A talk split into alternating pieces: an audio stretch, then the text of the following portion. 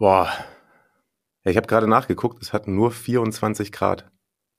Aber in diesem nicht klimatisierten Combox-Raum zerschmelze ich, auch aufgrund der Tatsache, dass ich so dumm war, mir eine lange Hose anzuziehen. Eieiei. Ei, ei. Anfängerfehler. Und das Fenster ist zu, damit man den Bus, der vorbei rauscht, nicht die ganze Zeit hört. Also das tun wir alles nur für euch. Vielleicht gleich nackt, aber das hört man wahrscheinlich nicht. Ich will eigentlich auch wieder zurück nach Kiel an Strand. Da waren 22 Grad, leichte Brise. Alles mm, gut. Tja. Palla tagliata, messa fuori, c'è Pirlo, Pirlo, Pirlo, ancora Pirlo di tacco, tiro!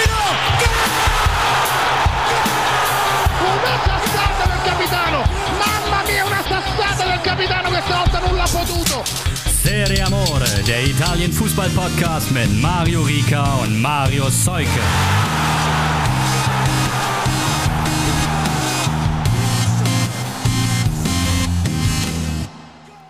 Ein herzliches Hallo in die Runde, ein sommerliches. Äh, hier sind Mario Rika und Marius Seuke. Moin. Hi. Zwei von insgesamt fünf Stimmen, die ihr in dieser Folge hier und heute hören werdet. Es gibt natürlich was zum Champions League Finale. Es gibt auch was zum anderen Mailänder Club, denn da hat sich vieles getan. Und ich hoffe, dass ich nachher noch Christian Bernhard dazu überreden kann, mit mir ein paar Takte zu Spezia Hellas aufzunehmen. Denn Stand jetzt, da wir dieses Intro aufnehmen, ist noch vor dem allerletzten Serie A-Spiel in dieser Saison. Und äh, nachher gibt's dann äh, ohne Marius, der darf dann schon schlafen, noch ein äh, kurzes Roundup. Deswegen nicht wundern. Und auch die zwei anderen Gäste begrüßen wir dann hier nacheinander weg. Da könnt ihr euch drauf freuen. Wir würden uns darüber freuen, wenn noch mehr Einsendungen kommen zur Top 11 eurer Squadra Eterna der Saison 2022-23. Paar sind schon eingetrudelt. Aber nächste Woche wollen wir da den großen Saisonrückblick mit Christian Bernhard machen. Das wäre famos, wenn wir da auch ein kleines Community-Ranking mit an den Start bekommen würden. Ansonsten, ähm, eine Adresse haben wir bekommen von glücklich, von einem glücklichen Tipp, Kick-Tippspiel, Kick-Tipp Top 5 Platzierten, der äh, Sticker haben möchte. Ähm, die anderen vier sind nochmal recht herzlich eingeladen, das zu tun und uns eine Mail zu droppen. Eventuell schreiben wir es auch nochmal einfach in die Kick-Tipp-Runde rein, dass das da auch gelesen wird. Und ich würde euch bitten, weil es jetzt schon wieder vorgekommen ist, es sind tatsächlich jetzt, äh, habe ich eine Hörerin, äh, gehabt bei Twitter, die tatsächlich gedacht hat, wir hätten aufgehört, weil sie dieses Apple-Problem hatte. Also äh, spread the word und eventuell teilen wir halt in Zukunft mal ein paar Mal diesen Apple Podcast-Link, denn die Folgen kann man da hören. Manche können uns nicht folgen, aber sie sind dort auch abrufbar. Ja, keine Ahnung. Also Apple ITler werde ich nicht mehr, wenn mir jemand die Brille kaufen möchte, die die es rausgebracht haben, lasst es bleiben. So, Marius, was haben wir noch? Oh, du hast viel gepostet bei Insta. Und die 400 Alles. sind deutlich überschritten. Äh, das finde ich tatsächlich ein, ein, geiler italienischer Groundhopper-Kanal, den wir da am Start haben. Und äh, das alles auch nur dank euch und dank Marius, der da äh, fleißig sich die Finger wund postet. Sonst noch übergeordnete Themen? Gut, dass wir es gerade besprochen haben und mein, äh, mein heißer Kopf äh, ist schon wieder ein Sieb. Wir hatten noch ein anderes Finale. Da, Darüber wollen wir kurz sprechen. Das ist richtig. Die äh, Fiorentina sollen natürlich nicht ganz untergehen, auch wenn sie recht unglücklich tatsächlich gegen West Ham verloren hat. Es war jetzt irgendwie nicht das allergrößte Finale, wie das halt auch oft so ist bei diesen letzten Partien in einem Wettbewerb. Aber ich fand schon, dass äh, Laviola über Teile des Spiels die bessere Mannschaft war insgesamt spielerisch mehr, mehr so in petto gehabt, würde ich sagen. Ja, also irgendwie gab ja auch ein paar Abschlüsse schon von beiden Seiten, aber so die richtig zwingenden Dinger habe ich da nicht gesehen. Es war auch dann tatsächlich so, ich war mit ein paar Transfermarkt-KollegInnen abends unterwegs und ja, man ließ sich dann doch durchs Gespräch sehr leicht vom Bildschirm ablenken. Und das lag auch am Spiel. Hm. Ja. Ähm, das Schönste war tatsächlich das Tor von Chuck Bonaventura. Ja. Das absolut. war Masterclass, das war wirklich richtig gut gemacht.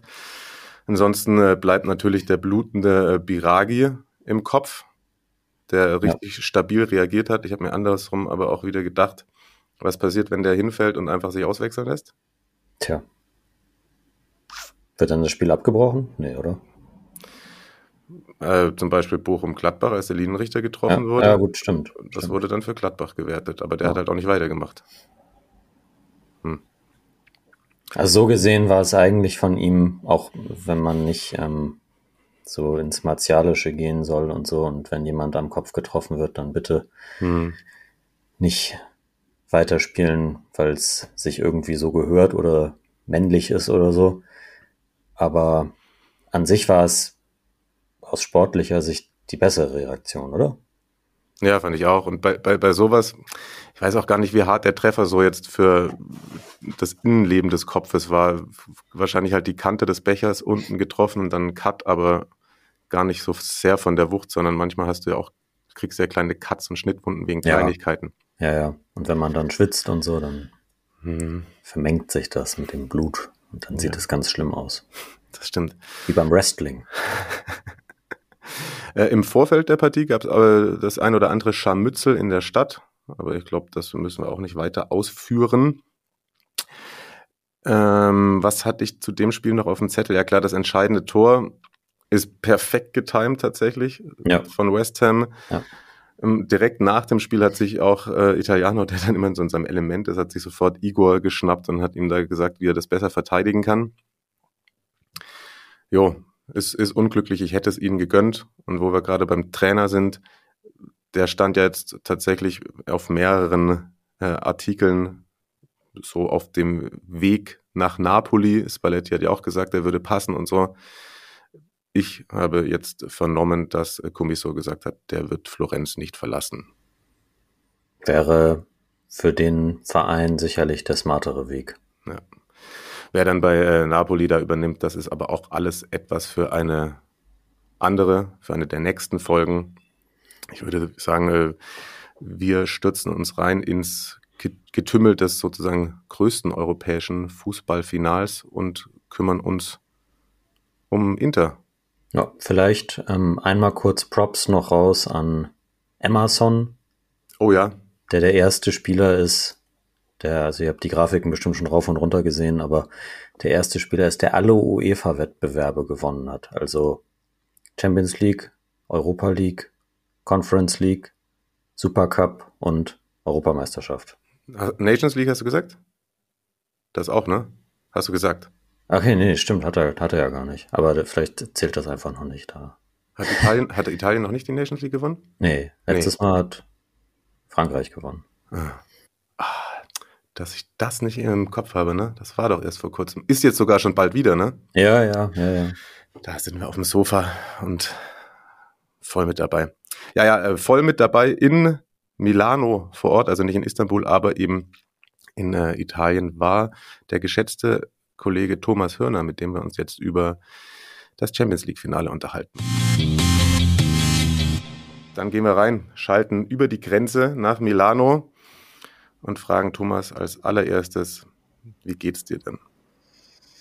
Ja, die Welt dreht sich weiter, aber sie dreht sich ein bisschen äh, langsamer heute, muss ich sagen. Also man merkt es auch ein bisschen in der Stadt. Also ich bin ja äh, vor Ort gewesen, um mir das Finale dort reinzuziehen. Ähm, schon, ähm, naja, ein bisschen schwache oder beziehungsweise eine sehr, sehr traurige Stimmung einfach irgendwie zu vernehmen, ja. Wo hast du geguckt? Ähm, der ursprüngliche Plan hatte vorgesehen, ähm, das im San Siro zu schauen, weil dort wurde Public Viewing gemacht. Ähm, das hat aber mit Tickets nicht geklappt. Ähm, ich hatte damals direkt nach dem, ähm, nach dem Finaleinzug äh, schon äh, alles gebucht, ähm, in der Hoffnung, dass es wieder am Domplatz gezeigt würde. Das haben die 2010 gemacht. Das habe ich dann auch dort miterlebt. Ähm, das war ein riesengroßes Erlebnis und das ging aus Sicherheitsgründen nicht. Und dann habe ich es einfach in der Bar geguckt, aber die ganze Stadt war auch äh, schwarz-blau. Also das hat man, Mhm. ja, da hat es an nichts gefehlt. Was hätte das gekostet in San Siro? Ja, total moderat. Also Mhm. ich glaube 20, 25 Euro Maximum. Okay. Aber das ist ausverkauft gewesen, also so Napoli-mäßig zur, zum Udinese-Spiel, weißt du das? Also, also da war nicht ähm, die gleiche Anzahl an Zuschauern äh, zugelassen, also ich glaube maximal äh, 50.000, äh, weil da irgendwie halt so ein riesiger äh, Maxi Schermo nennt man das in Italien, äh, dann irgendwie in der Mitte stand und du das, das San Siro ist ja nicht dafür gemacht, wie das ähm, ähm, Maradona, ähm, wo man das dann so rundum aufbauen kann, ne? Mit der, da ist ja noch diese Tatanbahn dazwischen und ja, deswegen nur 50.000 und deswegen auch kein Ticket für mich leider. Okay. Ist die Enttäuschung auch größer, weil die dann dem Spielverlauf entsprechend die Möglichkeiten auf einen Sieg höher waren, als du vorher gedacht hättest, oder war es genauso und du bist genauso optimistisch rangegangen wie, weil Inter, muss man ja einfach sagen, war teils die bessere Mannschaft und hat äh, ja richtig abgeliefert und ich glaube, einige, die sich davor nicht so mit italienischem Fußball beschäftigt haben, überrascht. Und klar, zu weit gehört auch dazu, dass es eine Phase gab, in der irgendwie City das 2-0 machen muss. Aber so in der Summe und auch mit den Chancen hinten raus und der Spielanlage war es ja tatsächlich ein Spiel auf Augenhöhe, würde ich mal so sagen.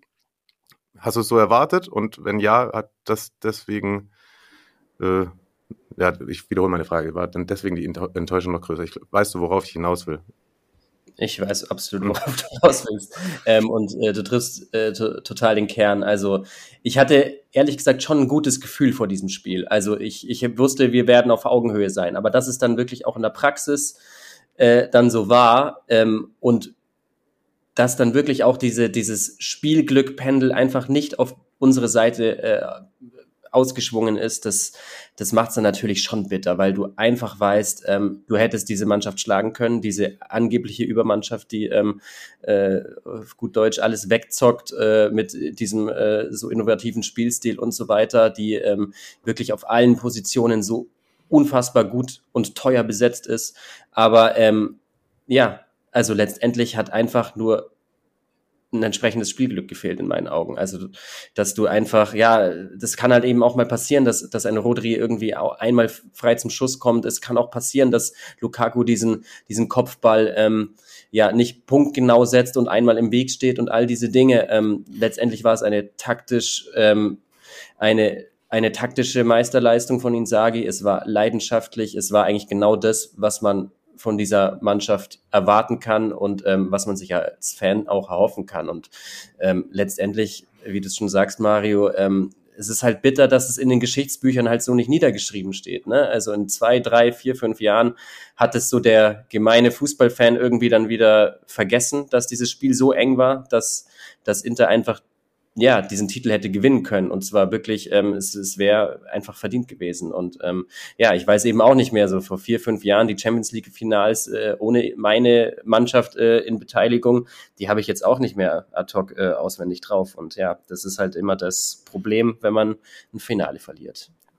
Ich finde tatsächlich eine Sache bei dem Kopfball von Lukaku, der auf der Linie geklärt wird, finde ich, macht er einfach das Falsche. Er muss da äh, so in die Richtung, wo die Flanke herkommt, Richtung Pfosten köpfen, dann kriegt er ein bisschen mehr Druck drauf. Ich hatte irgendwie das Gefühl, bei dem Kopfball, er wollte ihn halt einfach nur irgendwie aufs Tor bekommen mhm. und dachte, dann ist er, geht er aus der Distanz rein. Aber es ist auch Wahnsinn, was der jetzt, glaube ich, für Compilations ertragen muss. Ja, ähm, ich dachte schon, also er gab ja dann auch direkt natürlich äh, rassistische Schmähungen wieder in den unsozialen Medien. Ähm, es hat mich aber tatsächlich auch direkt an, an die WM zum Beispiel erinnert gefühlt, wo er für Belgien ja auch dann, glaube ich, im letzten Gruppenspiel den Sieg oder den, das entscheidende Tor auf dem Fuß hat und es nicht gemacht hat. Und das ist einfach, der hat diese Saison echt die, die Scheiße am Fuß so oder am Kopf jetzt. Ja, tatsächlich des Öfteren halt auch in, in wichtigen Spielen. Also ich erinnere mich an das Euroleague-Finale, ne? da hat er auch das Eigentor gemacht, wenn mich nicht mein Gedächtnis komplett verlässt, auch einen Elfmeter verschossen. Ähm, dann, wie, wie du gerade gesagt hast, ne, das, das ganze Drama bei der WM jetzt, jetzt wieder. Also ähm, er ist offenbar, ähm, das ist auch irgendwie eine Art Ferndiagnose, aber letztendlich deuten diese, diese wichtigen Matches darauf hin, er schafft es einfach nicht, seine, seine Gefühle ähm, so zu kanalisieren in diesen Matches, dass, dass, dass er einfach da so produktiv ist, wie es äh, in so einem normalen Ligabetrieb sein kann. Also der, der fängt dann an zu denken und ähm, das, ja, da, ansonsten kann, weiß er wahrscheinlich auch, dass er den Kopfball anders setzen muss. Und ähm, ansonsten kann er das ja auch von, von der Kopfballtechnik. Es ist ja gar keine Frage. Mhm. Ich glaube, da muss man ihm zugute halten, als er den Ball auf der Linie sozusagen klärt. Ich glaube, wenn er da nicht steht, geht er trotzdem nicht rein. Weil da steht noch einer dahinter. Ja, City, steht da. Genau, und der war auch nicht so auch, dass viel er den klären drauf. Ja. Weiß ich nicht. Das ist, äh, kann, ja. kann, kann beides sein, ne? weil der, der, ich kann mir vorstellen, dass der Ball dann eklig aufspringt. Ähm, andererseits kann die Marco ähm, den äh, eventuell eigentlich auch, habe ich mir dann gedacht, auch eigentlich äh, vielleicht auch links mit Volley abziehen, ne? Und ähm, so reinmachen. Das, äh, ja, das, das wäre beides ja möglich gewesen. Lautaro hat da bei der einen Chance ähm, das wäre eigentlich so der Classic Lautaro gewesen, wie wir in den letzten Wochen auch gesehen haben. Kopf hoch, er nimmt den Kopf kurz hoch, aber es sieht zu spät, glaube ich, Prosovic, der perfekt stand. Das wäre so dieses Ding gewesen. Ach, guck mal, hat der eine Spielintelligenz, findet er den dann noch irgendwie im Rückraum. Hm. Ja. Da hat er vielleicht in dem Moment auch so ein bisschen Scheuklappen gehabt. Ne? Also, ähm, ja, der, der Stürmerinstinkt, der, der dann doch zu, zu intensiv äh, im Kopf dann drin steckt. Ähm, er kann den auch äh, theoretisch auch tunneln, ne, den Torwart. Ähm, das hat er so auch schon gemacht. Es gelingt halt einfach in dem Moment nicht. Und das sind dann einfach diese Kleinigkeiten, diese, diese Routine, die dann City auf eine Art dann einfach hatte, ne, weil die hatten auch nicht mehr Chancen, im Gegenteil, ehrlich gesagt. Und Rodri aber, wie er dann in dieser Situation so cool bleibt und den so reinschiebt, auch unter dem glücklichen Umstand, dass Cialanolo einfach diesen einen Schritt nach rechts macht, ähm, ähm, wo er einfach, wenn er, wenn der einfach auf der Linie stehen bleibt und sich gar nicht bewegt, dann, dann steht es auch weiterhin 0-0 und ähm, Inter hat dann eher das Momentum äh, in der Folge. Also das sind, das sind wirklich solche Kleinigkeiten, die, die einfach dieses Finale entschieden haben. Aber man muss echt auch dem Trainer auch einfach ein, ein großes Lob aussprechen. Also was, wie er und ähm, ihr werdet euch erinnern, ich habe ihn äh, durchaus auch kritisiert gehabt äh, während der Saison, aber wie er diese Mannschaft äh, in diesen wichtigen Mensch äh, äh, Spielen ähm, auf scharf gestellt hat, wie er für jede Hürde eine Lösung gefunden hat und einen, einen Weg, um ähm, das Maximum aus diesem Team rauszuholen, ist einfach wirklich bemerkenswert und ganz großes Coaching gewesen. Mhm. Fand ich auch. Also in Zagi auch in, also in meiner Wahrnehmung in den letzten Wochen der große Gewinner. Hm. Bei dem Gegentor tatsächlich habe ich mich noch eine Sache gefragt. Da steht halt wirklich gar niemand im Rückraum, aber ich glaube, das war halt auch die, die Spielanlage. Sie, Inter ja teilweise sehr tief gebündelt im Fünfer, wo du gedacht hast, so, oh, also wo ich verrückt werden würde, auch wie sie dann teilweise da sich wieder rauskombiniert haben. Ähm, aber ja, da also Rotri hat halt wirklich einen Radius von, glaube ich, zehn Metern um sich, wo keiner ist, aber ja. Ja, in der Spielanlage begründet, glaube ich, ist es, also kann man jetzt, glaube ich, eher nicht sagen. Also Izagi würde jetzt nicht mal ähm, behaupten, dass es eine gute Idee ist, ähm, den da ungedeckt zu lassen. Also ich, ich bin mir aber auch unsicher, wer dann letztendlich der Mann gewesen wäre, der sich dann in den Raum rein orientieren muss, frühzeitig. Vielleicht war es die Marco, ähm, andererseits auch irgendwie schwer zu sagen. Ähm, letztendlich, wie du schon sagst, ist aber, finde ich, auch eine, große Stärke vor allem gewesen, wie, wie Inter einfach auch dieses, ja, dieses Aufbauspiel betreibt, ne? Und eigentlich auch ähm, auf eine sehr innovative Art und Weise, wenn man sich mal das Positionsspiel anschaut, wenn man sich ansieht, ähm, wie da die Räume geöffnet werden, wenn man einen Torwart hat wie Onana, der, der ja wirklich auch, ja, also teilweise auch ein bisschen belächelt wurde, kann ich mich erinnern, obwohl ich den von Anfang an, von seinem ersten Spiel weg, einfach unglaublich gut war und so eine klare Steigerung eben zu Handanovic, gerade was solche Dinge anbelangt. Also das ist ja dann tatsächlich dem deutschen äh, Fußballfan, der sonst keine Serie A guckt, äh, den, den sind ja die Augen rausgefallen, was der am Ball kann und ähm, was der für, für Pässe aus äh, ja im Spielaufbau beiträgt. Das ist schon ja einfach richtig gut gewesen. Das Onana aktuell, glaube ich, der am meisten gehandelte Abgang von Inter mit Interesse Premier League und so ist, kommt auf jeden Fall nicht von ungefähr, weil du diese Art von Torwart, die so gut das, das Manuel Neuer Gedächtnisspiel beherrschen, ähm, einfach, einfach tatsächlich immer noch nicht hast. Und, und er kann es halt. Äh, Barca-Schule, Ajax-Schule, merkt, merkt man da auf jeden Fall raus. Und finde ich auch, also gerade diese, diese gesamte letzte Saison, ähm, unglaubliche Steigerung, beziehungsweise zurück vielleicht wieder auf das Niveau oder vielleicht sogar noch gesteigert zu dem, was er hatte, bevor er gesperrt war, ähm, als er mit Ajax das Halbfinale erreicht hat auch. Absolut. Kurz off topic, wie hat euch die Eröffnungsfeier gefallen? Habe ich nicht gesehen. Habe ich äh, nicht wirklich beachtet. Also ich habe da eher den Pyro-Rauch neben mir ähm, beachtet. Ja, also ähm, äh, was ist denn deine Meinung? Ja, irre. Also ich habe entweder habe ich die anderen halt auch nicht mehr so in Erinnerung, aber irgendwie zwei Künstler, äh, KünstlerInnen, erst ein Mann, dann eine Frau Live-Konzert und dann standen die Spieler schon ewig im Tunnel und dann stand auf einmal ein Klavier auf dem Rasen und dann hat er, während die eingelaufen sind, Klavier gespielt und jo, ich glaube, ihr könnt euch auch einen Teil zu denken, was, wie sehr mich das abgeholt hat. Nicht. Gab bestimmt gute TikToks.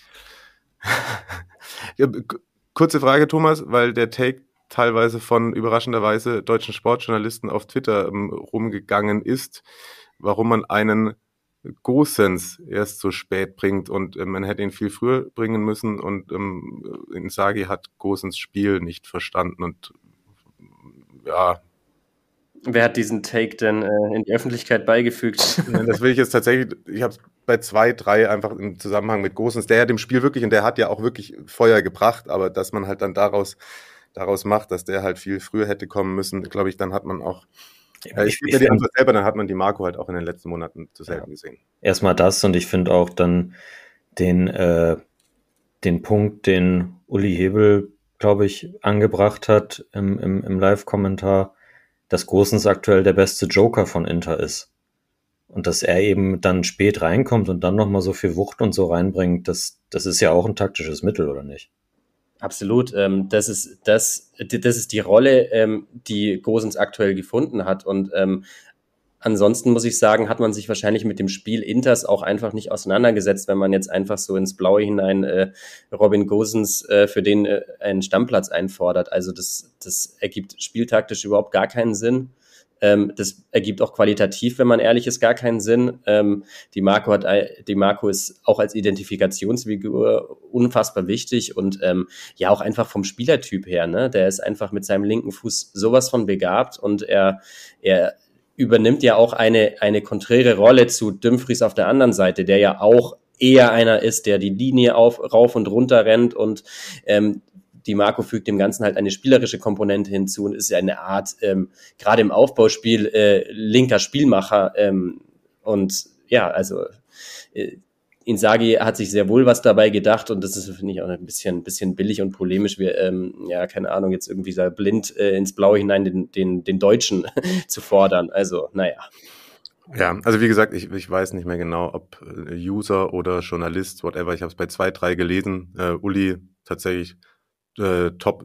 Also genau das hat er ja erkannt, bester Joker im Sinne von diesem Wucht vom spielerischen Element. Und, ähm, genau. Der kann dir halt sehr, sehr viel geben nochmal, ne? In den letzten 20, 30 Minuten mit seiner Wucht, mit seinem Tempo, mit seinem Willen und so weiter. Und dann, dann ist ja auch ähm, es in der Regel effizienter, so die, die großen Räume zu bespielen. Die Marco ist ja auch deutlich besser in den engen Räumen. Hm. Ja, und, und Uli, eigentlich ja tatsächlich an der Stelle muss das noch erwähnt werden, äh, so als England-Experte verschrien, hat sich, das weiß ich ja, unfassbar mit dem italienischen Fußball auseinandergesetzt, jetzt in Vorbereitung auf dieses Spiel. Das wünscht man sich, das wünscht man sich, ja. Tja, was soll man dazu sagen, ne? Das, äh, zum Spiel selber so. Ja, wir können, wir können, äh, wir können Fragen, äh, die Frage stellen, nicht woran es gelegen hat, sondern wie es weitergeht. Ja, was ist es mit der Gegenwartsmannschaft? Ja. Tja, also die Gegenwartsmannschaft hat auf jeden Fall in meiner Gegenwart äh, fast das Maximum geliefert. Das muss man sehr, sehr hoch anrechnen. Ja, ähm, ja also ich hoffe ehrlich gesagt, ähm, dass natürlich irgendwie andere, andere Weichen noch äh, mit Blick auf die Perspektive gelegt werden. Aber ich muss auch ähm, irgendwo demütig hier jetzt äh, ein bisschen ähm, ja, Buße tun und natürlich auch äh, einräumen, dass, dass, dass so ein Transfer wie Acerbi, den ich komplett unterschätzt habe. Ne? Also was der aus dem Stand für ein Niveau hat, was der aus dem Stand für, für eine Figur auch in dieser Mannschaft geworden ist. Und dass sich das Insagi natürlich gedacht hat, hey, ähm, ich habe hier einfach jetzt keine 70 Millionen Transferbudget. Ich kenne den Jungen, ich weiß, was der kann, ich weiß, was der für eine Rolle übernehmen kann. Und ähm, wir einfach auch ja aus dem, aus dem Stand ein Erling Haaland aus dem Spiel nimmt, ja. natürlich im Kollektiv, aber als Organisator dieses Kollektivs, das ist einfach pure Weltklasse gewesen. Der, der Mann ist 35 Jahre alt und ähm, hat aus dem Stand pure Weltklasse geliefert. Das ist echt Wahnsinn. Wie sehr wird sich das Gesicht der Mannschaft aus deiner Sicht jetzt verändern? Es gibt immer noch einen Haufen auslaufende Verträge. Ähm, soll ein Angebot aus der Türkei vorliegen haben. Jetzt, ähm, wir haben ja über die ganzen Namen auch im, im, im letzten Schwerpunkt, als du hier warst, gesprochen. Ähm, ja, und, und wie stellt sich, um das nochmal kurz auch äh, zusammenzubringen, weil es zumindest bei Twitter jetzt in den letzten Tagen auch wieder Thema war, wie stellt sich die, die finanzielle Lage auf? Also kann, kann Inter nächste Saison wieder eine Mannschaft stellen, die ähnlich ähm, competitive ist wie die dieses Jahr? Also ich glaube, dass äh, Marotta Tag und Nacht an diesem Ziel arbeiten wird, und zwar erneut eine Mannschaft für die Gegenwart aufzustellen, ohne ähm, vielleicht doch zu sehr mit der äh, Zukunft zu hantieren. Letztendlich wird natürlich vieles davon abhängen. Du hast, wir haben ja gerade über Onana gesprochen, wie viel englische Petrum-Dollars oder was weiß ich für Fantastilliarden äh, geboten werden. Ne? Das ist natürlich, das ist natürlich ein Faktor, den kannst du nicht ausklammern. Wo ich, wo ich sehr sicher bin, ist, dass Spieler wie Barella, Bastoni oder eben die Marco, ähm, diese, diese Interisti seit frühesten Kindestagen, die werden diesem Verein treu bleiben. Die werden, die, die, die sind hochinteressant auf dem Markt, aber die werden sich für solche Angebote nicht interessieren. Auch der Bastoni-Vertrag, der ja ähm, im nächsten Jahr dann ausläuft. Ähm, der, da soll man auf einem guten Weg sein, den zu verlängern. Barella hat ihn schon verlängert und da gibt es überhaupt keine Anzeichen, dass die den Verein verlassen könnten. Ähm, anders gestaltet sich eben ja bei so bei so Spielern, wie du gerade genannt hast, ne, Onana, ähm, müsste man dann vielleicht schon gucken, ob er nicht vielleicht auch dann ja, vielleicht äh, dann auch sich irgendwie mal in der Premier League sieht, wo einfach so viel Ruhm und Kapital rumschwimmt, dass man ja vielleicht auch nur schwer Nein sagen kann. Aber letztendlich ist die große Stärke auch dieser Mannschaft und das hat auch der Trainer eben so, so hinbekommen in, in Zusammenarbeit mit der Vereinsführung, dass sie einfach eine in Deutschland verpöntes Wort, aber ähm, die Italiener benutzen es gerne selbst, äh, Mentalität geschaffen haben. Eine, eine Mentalität, da schämt sich keiner, diese, dieses Wort in den Mund zu nehmen. Ähm, und ich glaube, dass das einfach auch ein ganz wichtiger Faktor ist, ähm, ja, in Bezug auf, auf die Planungen, dass die, dass die, äh, dass die Spieler charakter, charakterlich, ähm, ja, in, in, diese, in diese Gruppe passen. Dann nochmal eine Nachfrage. Ich weiß, äh, bei der letzten Aufnahme haben wir dich in einer anderen Gemütsverfassung äh, angetroffen, aber ich glaube, da hatte ich dich irgendwie gefragt, was wird denn, wenn die jetzt zum Beispiel noch den Pokal gewinnen und da vielleicht noch Vizemeister werden und dann noch ins Finale kommen und da eventuell noch gut spielen? Bremst das eventuell eine positive Entwicklung aus und wird deswegen sozusagen nicht über das Richtige nachgedacht? Ich weiß, Teile davon hast du gerade schon beantwortet, aber ist es jetzt so ein wir machen einfach so weiter und äh, es gibt ja trotzdem viele Baustellen. Also die sind ja nicht weg, nur weil jetzt halt zwei Monate richtig gut waren. Das ist absolut richtig. Ähm, nichtsdestotrotz muss ich nochmal erwähnen, dass ich, natürlich kannst du nie mit einem Champions League-Finale planen. Aber was, was, was die doch, glaube ich, ähm, und ich nicht im Sinn hatten, ähm, in der Vereinsführung ist einfach schlicht und ergreifend, was Inzaghi auch in diesen großen Matches für eine Stabilität auch hat und was der für eine unfassbare Stärke hat, diese Spiele zu gewinnen.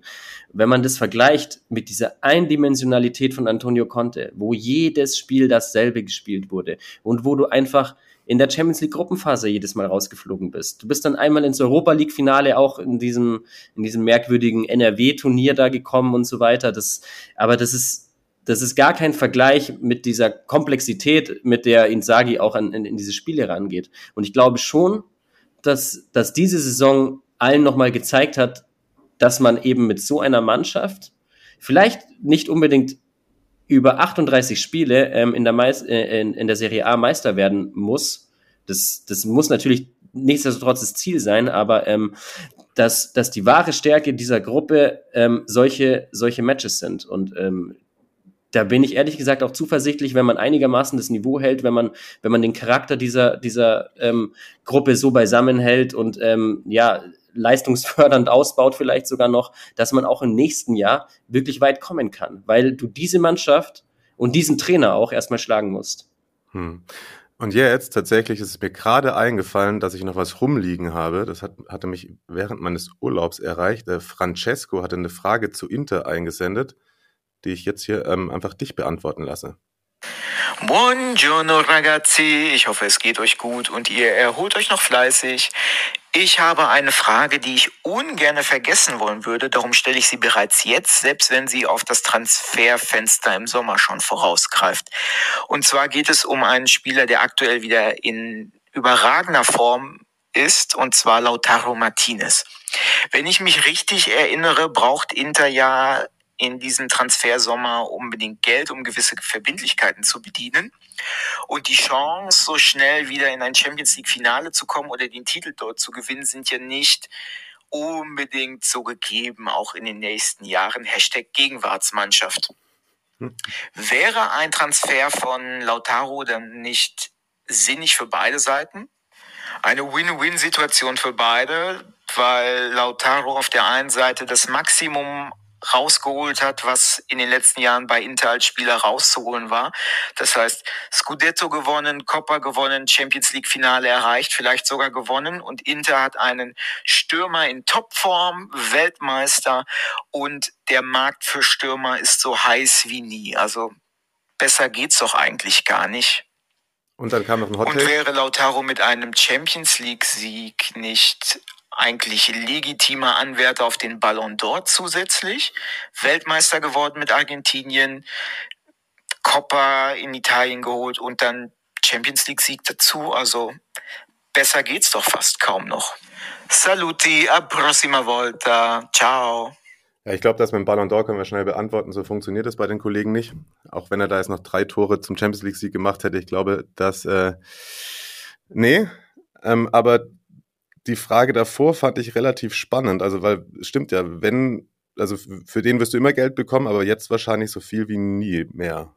Vielleicht eine Antwort noch schnell ähm, zum Hashtag Gegenwartsmannschaft. Also, äh, wie ich gerade äh, dargelegt habe, glaube ich sehr wohl, dass diese Mannschaft, äh, wenn sie einigermaßen, wie gesagt, ähm, so zusammenbliebe und so weiter und so weiter, ähm, die Chance hat, ähm, erneut in Europa viel zu erreichen. Ähm, mit Blick auf Lautaro, ähm, ja, das ist, das ist ganz banal wahrscheinlich auch irgendwann eine Frage des, des Geldes, das da geboten wird. So, das, ähm, ich glaube, man wird unter 100 Millionen nicht schwach werden. Ähm, es ist auch ehrlich gesagt noch nicht ganz so äh, verbrieft, äh, wie es denn jetzt wirklich äh, mit den Geldmitteln aussieht für die nächste Saison, ähm, wie viel eingenommen werden muss, weil man ja sehr, sehr viel Geld auch jetzt eben gut gemacht hat durch diese ganzen Einnahmen ähm, auf dem Weg äh, ins Champions League-Finale und äh, auch ähm, den, den neuen Sponsorendeal ähm, und so weiter. Ähm, deswegen das muss man, glaube ich, mit Vorsicht genießen. Was man, was man, glaube ich, sagen muss, ist oder sagen kann, ist, dass, dass man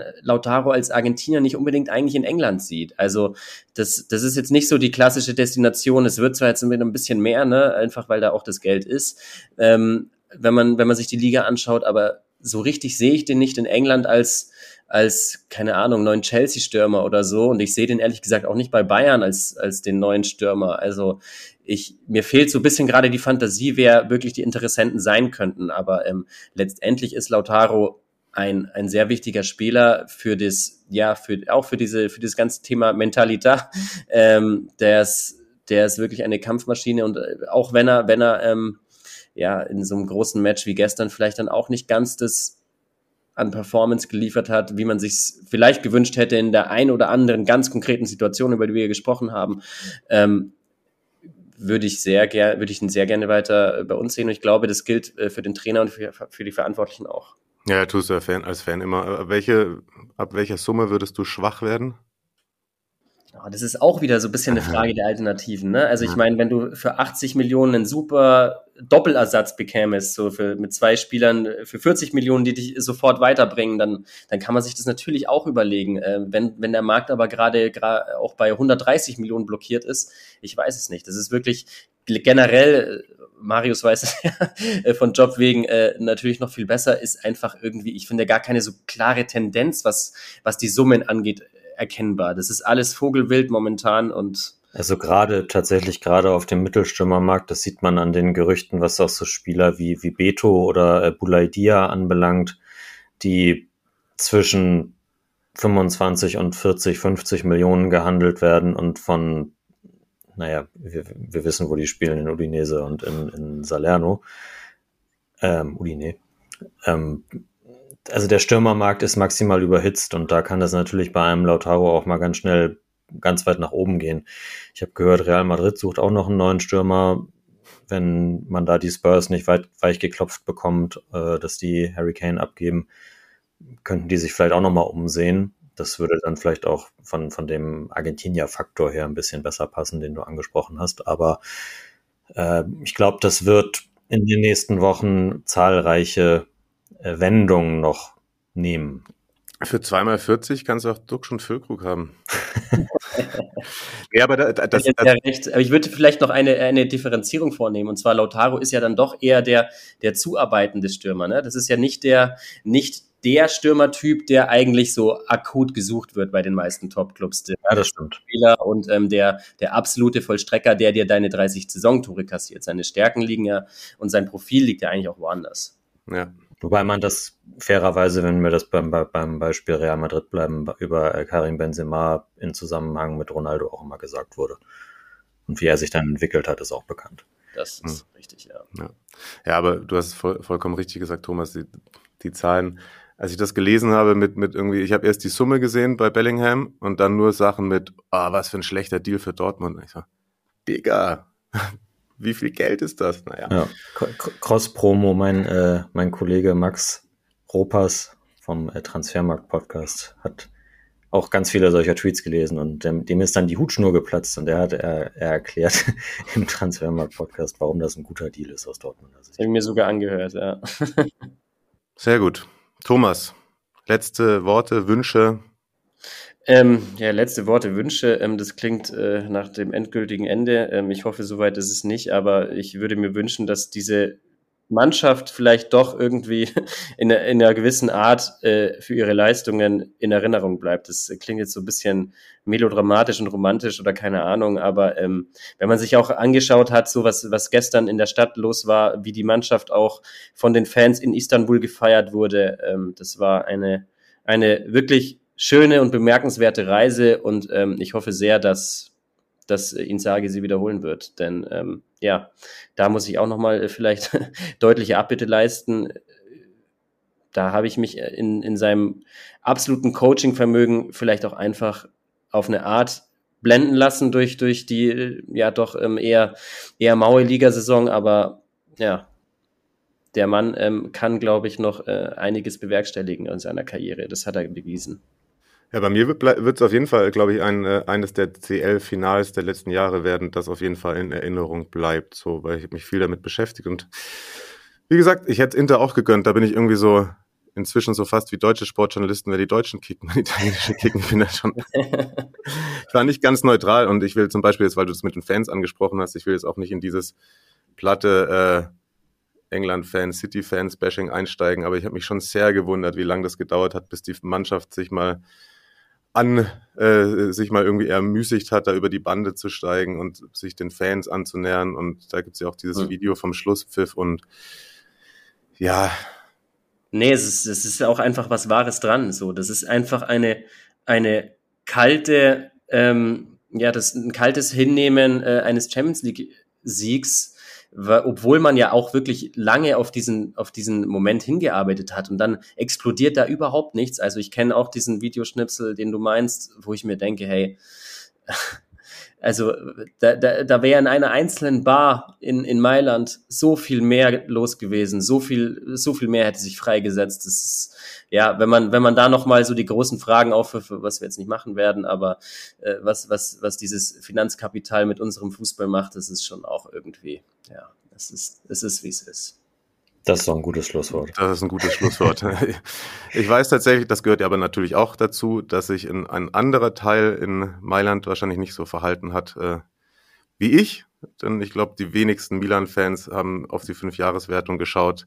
Und weil wir ganz viel bei Transfers waren, da geht es jetzt gar nicht tatsächlich um Häme und die Antwort der Rossoneri, sondern um das, was da rund um Paolo Maldini passiert ist und vieles andere bei Milan. Äh, das besprechen wir jetzt mit Tom. Äh, danke, Thomas, dass du trotz und ein Tag nach äh, diesem Finale dir die Zeit für uns genommen hast. Ja, sehr, sehr gerne. Immer wieder gerne. Grazie. Es war wie immer ein, ein Gedicht dir zuzuhören über Internet. Ja, genau. Da, da hört man einfach den Printjournalisten raus. Der ist einfach, äh, hat die, äh, hat das be bessere Wortrepertoire. Ah, das kann ein Fußballkommentator doch aber auch sehr ähm, angenehm gestalten, sowas. Mal gucken, ich werde es brauchen für 90 Minuten Spezia Hellas. Glaube ich. ja, das musst du mit deinem Sprachvermögen machen. so, jetzt aber, Tom. Von äh, Blau und Schwarz zu Rot und Schwarz. Jetzt äh, der Stadtrivale nicht gekickt am Wochenende, aber trotzdem ist einiges los bei Milan und dafür haben wir uns Tom eingeladen, der da sehr viel besser im Bilde ist, eh immer und jetzt gerade aktuell noch viel mehr, denn ich muss sagen, ich, ich komme gar nicht hinterher, das alles äh, aufzuarbeiten und auch deswegen, so aus Eigennutz, äh, freut es mich sehr, dass du da bist. Grüß dich. Ja, hallo. Ich freue mich auch, dass ich wieder hier sein darf. Ist ja schon ein bisschen länger her. Genau, äh, die Oldschool-Serie Amore-Fans werden sich erinnern, das war, glaube ich, in der ersten Staffel oder so, als wir mal einen Milan-Schwerpunkt gemacht haben. Monza war der. Monza, Milan stimmt, Monza da ging mit Berlusconi. Ja. richtig. Ah, oh Gott, das ist aber wirklich tatsächlich schon sehr lang her. Das fühlt sich, fühlt sich an wie whatever. Naja, äh, umso besser und ich weiß gar nicht, mit was wir starten wollen. Also Wer es, noch nicht mitbekommen hat. Wer es noch nicht mitbekommen hat. Also ich glaube, das, das Positive mit Leao hatten wir schon mal besprochen. Ich- Wir, der ganze Trubel drumherum. Maldini ist weg und ich hatte, ich hatte getwittert, weil ich auch wirklich, ich habe gemeint so, ich habe keine Meinung zu, aber im ersten Moment denke ich so, hä, warum? Der hat doch voll gute Arbeit gemacht, so als ganz Außenstehender. Aber es gibt ja da schon irgendwie zwei, wenn nicht sogar drei oder vier äh, Blickwinkel, aus denen man das Ganze betrachten kann. Wie hast es du denn im ersten Moment aufgefasst? Im ersten Moment vermutlich so, wie es jeder Fan auffasst, wenn jemand wie Maldini den Verein verlässt. Schon ziemlich emotional. Aber auch so ein bisschen mit Rückblick auf die letzte Saison. Ich meine, wer sich vielleicht erinnern kann, wir hatten im letzten Sommer diesen Besitzerwechsel, wo dann auch lange nicht klar war, ob mit Maldini und Massara nochmal verlängert wird. Beziehungsweise haben beide so bestimmte Voraussetzungen gestellt, um zu verlängern. Und das ging dann bis Mitte Juli, glaube ich, oder Anfang Juli. Also die Verträge waren offiziell schon ausgelaufen, die alten. Und man hat sich dann doch noch geeinigt und dann ist der Sommer natürlich auch ein bisschen unruhig gestartet. Und man hat dann jetzt gedacht, Mensch, jetzt haben sie noch zwei Jahre Vertrag, beziehungsweise jetzt noch ein Jahr Vertrag und jetzt könnte es vielleicht mal ein ruhiger Sommer werden. Man kann mal die Aufgaben angehen oder die Möglichkeiten nutzen, die sich von Anfang an bieten. Und das erste, was man so nach dem letzten Spieltag liest, ist, ja, Maldini wird den Verein verlassen. Das war natürlich dann schon wieder so ein bisschen, ja, das hat genervt auf den ersten Blick und dann auf den zweiten Blick hat man sich dann natürlich auch so aus Fansicht diesen, hat man so diesen emotionalen Einschub gehabt. Ich brauche, glaube ich, niemand erklären, was Maldini für Milan bedeutet. Also im dritten Blick, auf den dritten Blick war es dann irgendwo absehbar. Und wenn man sich ein kleines bisschen damit befasst, auch folgerichtig und ja, richtig eigentlich. Aus meiner Sicht zumindest. Wie sehr spielt da irgendwie auch die, also jetzt die fast Gegenwart eine Rolle? Damit meine ich irgendwie die sportliche Saison, die ich tatsächlich ja zwischenzeitlich auch immer gar nicht so schlecht gesehen habe wie viele anderen. Ja, das war teilweise spielerisch wenig Weiterentwicklung, aber ich sage immer, letztes Jahr hatte man den Ausreißer, den man mit besserer Entwicklung vielleicht dieses Jahr haben hätte können und Mhm. letzte Saison wäre man ja mit der Quali gut bedient, also Thema Erwartungsmanagement. Wie sehr spielt das eine Rolle? Also ich sag mal, wenn man es rein aufs Erwartungsmanagement runterbricht, hätte ich gesagt, spielt es keine Rolle, weil von Anfang an eigentlich das Ziel war Champions League Qualifikation und in der Champions League über die Gruppenphase rauskommen, nicht so wie die letzten Jahre, wo man ja dann doch schon eher ja, unter ferner Liefen da mitgespielt hat. Und rein darauf bezogen war es eigentlich eine gute Saison. Ich meine, Champions League Halbfinale spricht für sich und Platz 4 ist Champions League Quali, aber man muss halt immer mit im Hinterkopf haben, die Champions League Quali hätte nicht funktioniert, wenn Juve nicht 10 Punkte Abzug bekommen hätte. Wenn die jetzt draufgerechnet werden würden, hätte Juve zwei Punkte mehr und wäre auf Platz 4.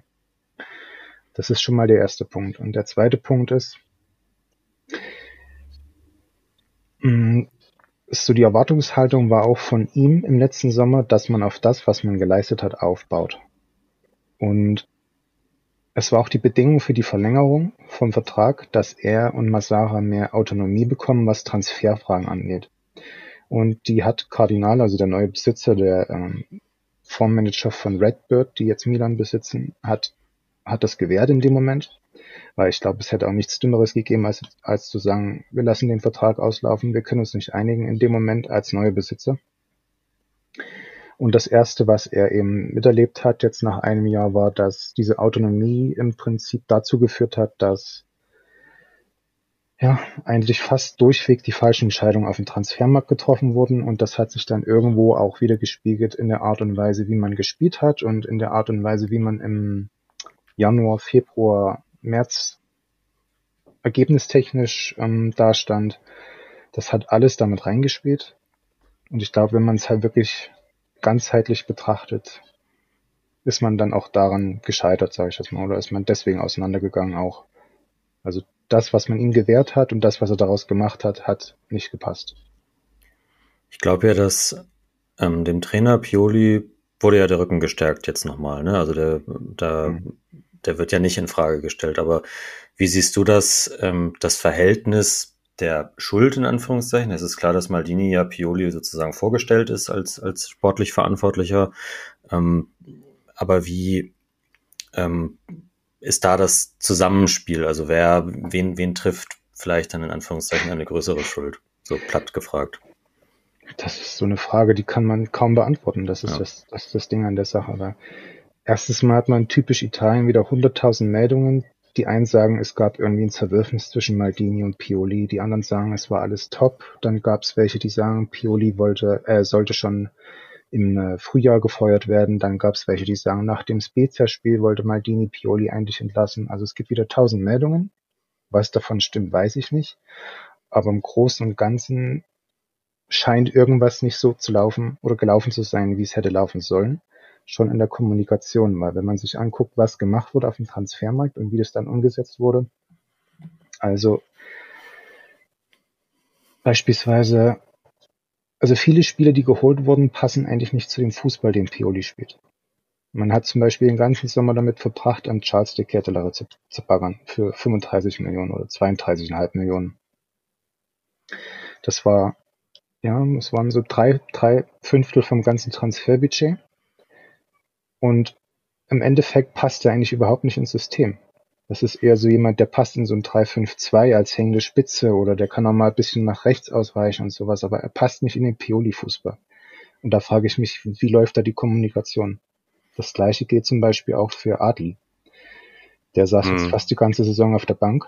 Ja. Wenn er gespielt hat, hat er eigentlich nicht schlecht gespielt. Er hat eine Top-Vorbereitung gespielt. Da hat jeder gedacht, das ist der nächste Top-Transfer.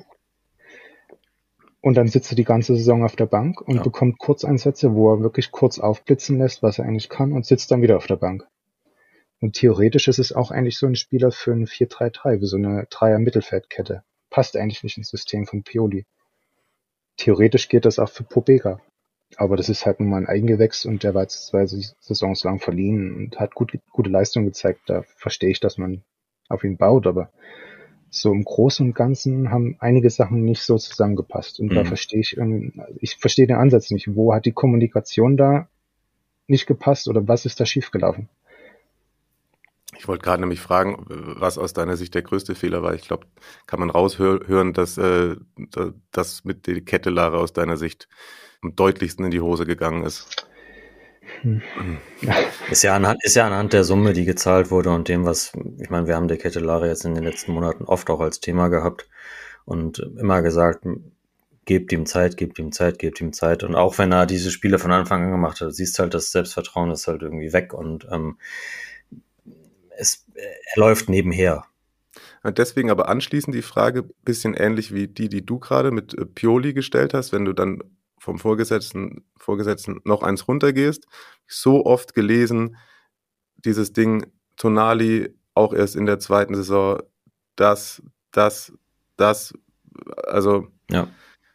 klar, er hat fast wirklich gar keine Ansätze gezeigt, auf die man irgendwie bauen kann, aber es ist schon sehr hart, wie zwischenzeitlich mit ihm umgegangen wurde. Ja, ich, man muss halt, wenn man ihn beurteilt, auch wirklich, habe ich festgestellt, die Spiele schauen, wo er reinkam. Weil zum Beispiel das 5 zu 1 gegen Sampdoria vor der vorvorletzte Spieltag. Da kam er dann irgendwann gegen Ende der zweiten Halbzeit rein oder Mitte zweiter Halbzeit, wo es schon, ich glaube, es stand schon 4-1 oder 5-1 und es lief dann alles nur so halbwegs noch nach vorne so nebenher, weil man halt das Spiel halt langsam auslaufen lassen hat. Und der kam halt meistens auch in diesen Situationen rein, wo dann irgendwie nach vorne relativ wenig ging, weil man schon irgendwie damit entweder beschäftigt war, hinten zu verteidigen oder man hat das Spiel so langsam auslaufen lassen. Ich finde, das sind halt alles so Faktoren. Man muss halt schauen, wann er reinkommt. Mhm. Und natürlich gegen ähm, Cremonese hat er von Anfang an gespielt und hatte diese super Chance, wo er sich selbst den Ball erarbeitet hat und scheitert dann halt an Carnesici. Und das sind halt Dinge, die müssen dann sitzen. Ja. Nur so holt man sich das Selbstvertrauen und ja, aber es spielt dann halt natürlich auch die Art und Weise rein, wie Pioli mit ihm umgegangen ist. Also wenn ich zum Beispiel auch mal denke an dieses 5 zu 2 gegen Sassolo, das Heimspiel. Das war eine absolute Vollkatastrophe.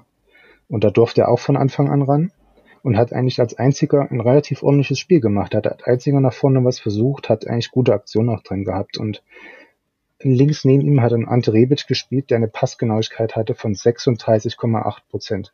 Er hat wirklich nichts, das ist eine richtige Zahl. Das er hat mhm. genau diese Passgenauigkeit gehabt.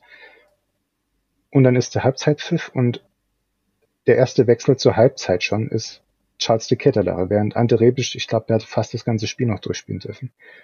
Und das verstehe ich halt dann auch nicht. Und das sind dann auch wirklich die Dinge, wo ich sage, klar bricht dann das Selbstvertrauen auch irgendwann weg. Wurde ja oft auch drüber gesprochen, was das für ein Sensibelchen sein soll. Aber ich erinnere mich auch an das Spiel, ich glaube, das habe ich kommentiert. Und da dachte ich auch, wenn einer da ein bisschen was macht, dann er. Ja. Und er hat aber wirklich so zwei, drei Spiele, wo du gedacht hast, wenn er jetzt den aus, und wenn es nur aus einem Meter ist, wenn er den jetzt über die Linie drückt, aber das wurde ihm immer verwehrt. Teilweise hat auch ein Spiel gehabt, da hat er so Slapstick-mäßig Dinger vergeben, ja. wo du echt gedacht hast, so, ach Junge, komm her, ich gehe den Eis kaufen, so, ne, und lass ihn meinen Arm nehmen, aber pff. jo, ja, ja. Das ist das Spiel wirklich viele Sachen mit rein, glaube ich, bei ihm, viele Faktoren. Viele Dinge sind nicht so gelaufen, wie sie hätten laufen sollen, und aber von außen auch natürlich vom Trainer her Faktoren, wo du sagst, das hätte vielleicht anders gelöst werden müssen. Aber ja. Aber wenn, wenn man jetzt nochmal auf, ähm, auf Maldini und auch, ja, auch Massara zurückkommt, die sind ja eigentlich schon in den letzten Jahren mehr oder weniger so ein bisschen als auch als Dream Team, so als, als Gesichter auch dieses äh, zusammen mit Pioli und Ibrahimovic natürlich auch ähm, dieses Wiederaufschwungs von Milan gefeiert worden. Äh, auch der, die Transferentscheidungen sind immer äh, gefeiert worden. Jetzt habe ich ähm, Meldungen oder teilweise eben auch, auch Tweets von, von, von dir und, und von Marc und unserer Milan-Community äh, gelesen, dass das vielleicht auch gar nicht alles immer nur so Maldinis Arbeit war oder Massaras Arbeit war, sondern dass da auch, es gibt diesen ähm, Chef-Scout ist er, glaube ich, äh, Geoffrey Moncada, der jetzt, meine ich, ist ja auch Thema als äh, neuer Sportdirektor. Ähm, und da soll es dann irgendwie auch so dass die beiden sich oder dass Maldini sich mehr in den Vordergrund gestellt hat und seine Arbeit vielleicht nicht mehr so berücksichtigt wurde, obwohl er es gewesen ist, der Theo schon lange beobachtet hat, der Menja schon lange beobachtet hat oder haben soll. Mhm. Ähm, wie bewertest du so dieses äh, Zusammenspiel generell in, in, der, in der Führungsriege von Milan jetzt mal ohne ähm, den, den neuen Oberboss jetzt äh, damit reinzuziehen, sondern das, das Team, was ja eigentlich auch schon drei, vier, zwei, drei, vier Jahre zusammengearbeitet hat? Also mal vielleicht zum Einstieg kurz was zu Moncada. Der gilt ja als, wie soll ich es denn schreiben? Das, das Goldauge, sag ich mal. Das ist ja eigentlich schon, wenn man sich damit beschäftigt, sehr bekannt und auch äh, soll er sehr, sehr talentiert sein. Es gibt auch die Geschichte, dass er den zwölfjährigen Killer Mbappé entdeckt haben soll. Ja, er war von 2012 bis 2018 bei Monaco. Genau, und äh, hat er sich einen Namen gemacht und hat auch jetzt in äh, jüngster Zeit, er hat natürlich in den ersten Jahren, wo er hier unter Maldini Massar gearbeitet hat, wirklich auch wahrscheinlich viel dazu beigetragen, dass die, die Stammachse, die jetzt bei Milan spielt, verpflichtet wurde, also dass er das weitergegeben hat, was er da in diesen Spielen gesehen hat. Und dann soll's aber relativ, ja, so 2022 etwa soll es so einen ja, so, so eine Art, so einen Turn gegeben haben, dass Maldini auch im Zusammenspiel mit diesen einzelnen, äh, mit den einzelnen Bereichen nicht mehr so ganz, das Zusammenspiel hat einfach nicht mehr funktioniert. Also mhm. er hat nicht so viel Wert drauf gelegt, dass er zum Beispiel dass äh, die Meinung von seinem Chef-Scout mit einzieht, einbezieht. Also das sind alles so Dinge, da soll die Durchlässigkeit und die Zusammenarbeit einfach nicht mehr gestimmt haben.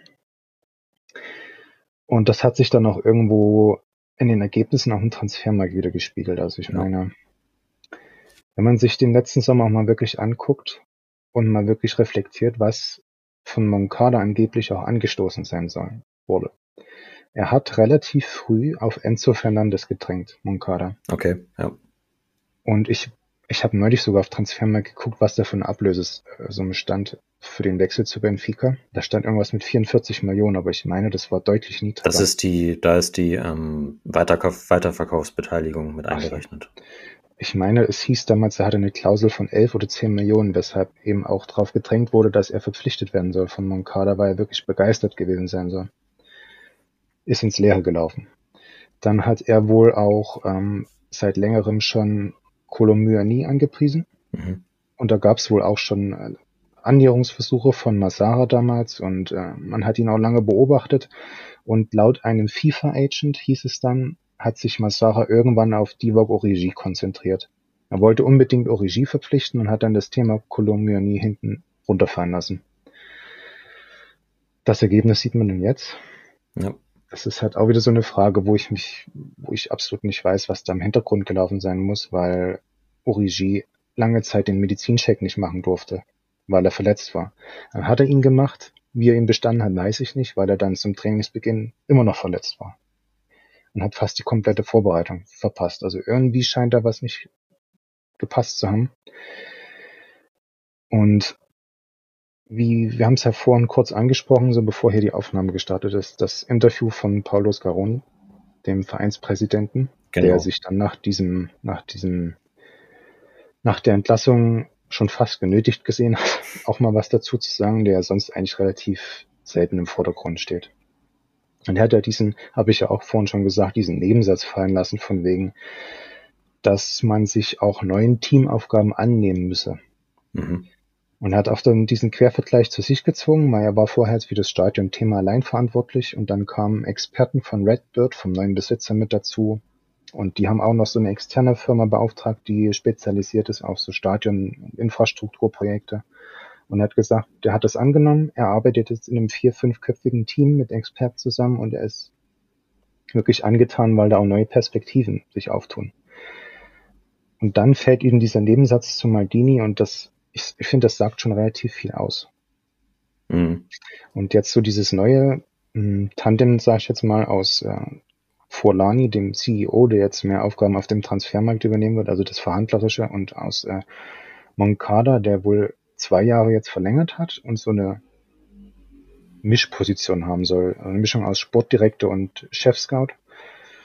Ich denke, das kann schon ganz gut funktionieren. Das muss sich natürlich einspielen und man startet jetzt halt wieder mit so einem kleinen Verzug im Transfermarkt und versucht jetzt gerade bei ablösefreien Spielern wie Marcus Thuram noch den, äh, den, den Rückstand aufzuholen, sage ich mal. Aber natürlich ist es halt immer negativer Faktor, wenn man irgendwie so spät erst reinstartet. Ja. Zumal es ja auch immer hervorgehoben wurde, dass auch von, von verpflichteten Spielern, ja, wenn der Maldini sich meldet, dann ja. ist das natürlich was anderes. Ja. Ah, das ist das, was du auch angesprochen hast, so das Zusammenspiel, dass es halt nicht nur ein Maldini war oder nicht nur Massara. Ja. Das Theo das beste Beispiel, da hieß es ja die ganze Zeit, nur Maldini hat Theo nach Milan, äh, zu Milan gebracht. Da gibt's ja dieses berühmte Bild von Maldini, wie er mit Theo auf Ibiza im Café sitzt und mit ihm quatscht. Und das hieß immer, deswegen Maldini bei Milan. Und dann kam vor kurzem das Interview von Moncal. Ich weiß gar nicht, wie alt das ist. Das müsste schon relativ alt sein, also ein paar Jahre dürfte das schon her sein. Wo er über Theo auch redet und drüber, dass sie ihn schon in der U19 von, ich glaube, ich weiß gar nicht, wo Sebastian oder Atletico. Atletico war es, glaube ich schon seit dieser U19-Zeit beobachtet und er sagt sogar, das, da kommt sogar das wörtliche Zitat auf, Theo war damals schon ein richtiger Zug. und da sieht man, ich möchte auch gar nicht sagen, das war jetzt bloß Maldini oder das war bloß Moncada, aber es ist halt nicht immer bloß eine Seite, es sind halt viele Faktoren, die damit zusammenspielen und da wird halt vieles gerade vermischt.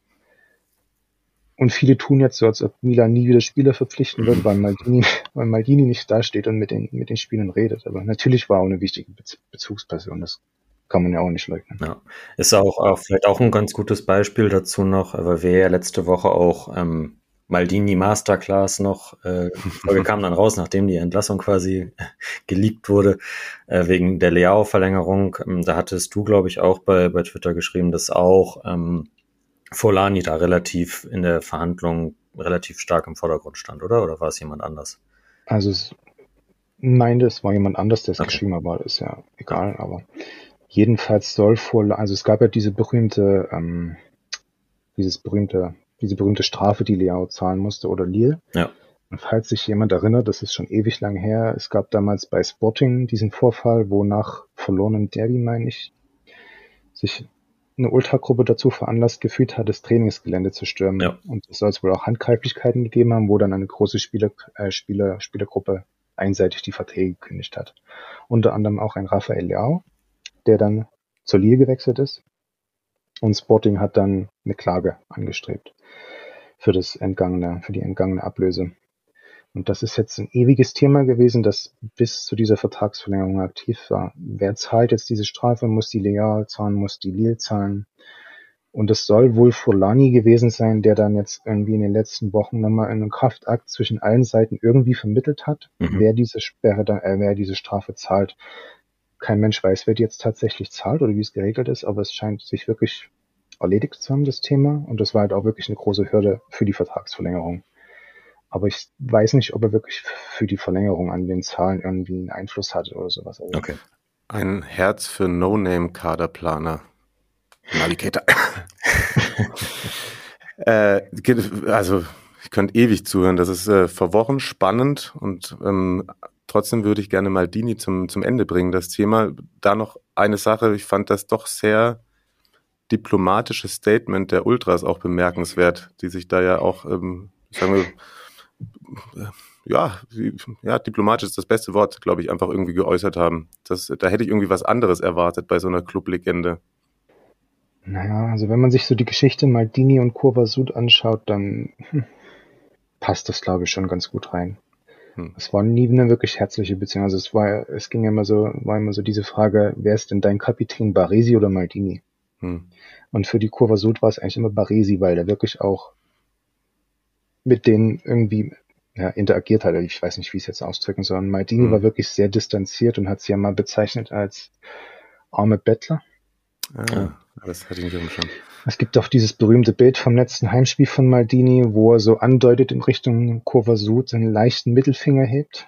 Das ist natürlich alles eine Spekulation, ob es denn tatsächlich der Mittelfinger in Richtung Kurva Sud war, aber es ist so irgendwie sinnbildlich für diese ganze Beziehung. Also es waren, die waren sich nie wirklich Freund, diese beiden Seiten und es gab auch beim letzten Spiel Banner aus der Kurva Sud damals, wo drauf stand, ähm, dass man eben den Fans vieles auch zu verdanken hat und dass es sich das immer in Erinnerung, also ich weiß jetzt den genauen Wortlaut nicht mehr, aber es, es mhm. gab da auf jeden Fall ziemliche Spannung zwischen beiden Seiten und ich glaube, das kann man dann an diesem sehr neutralen Statement dann auch wieder ja, okay, das passt.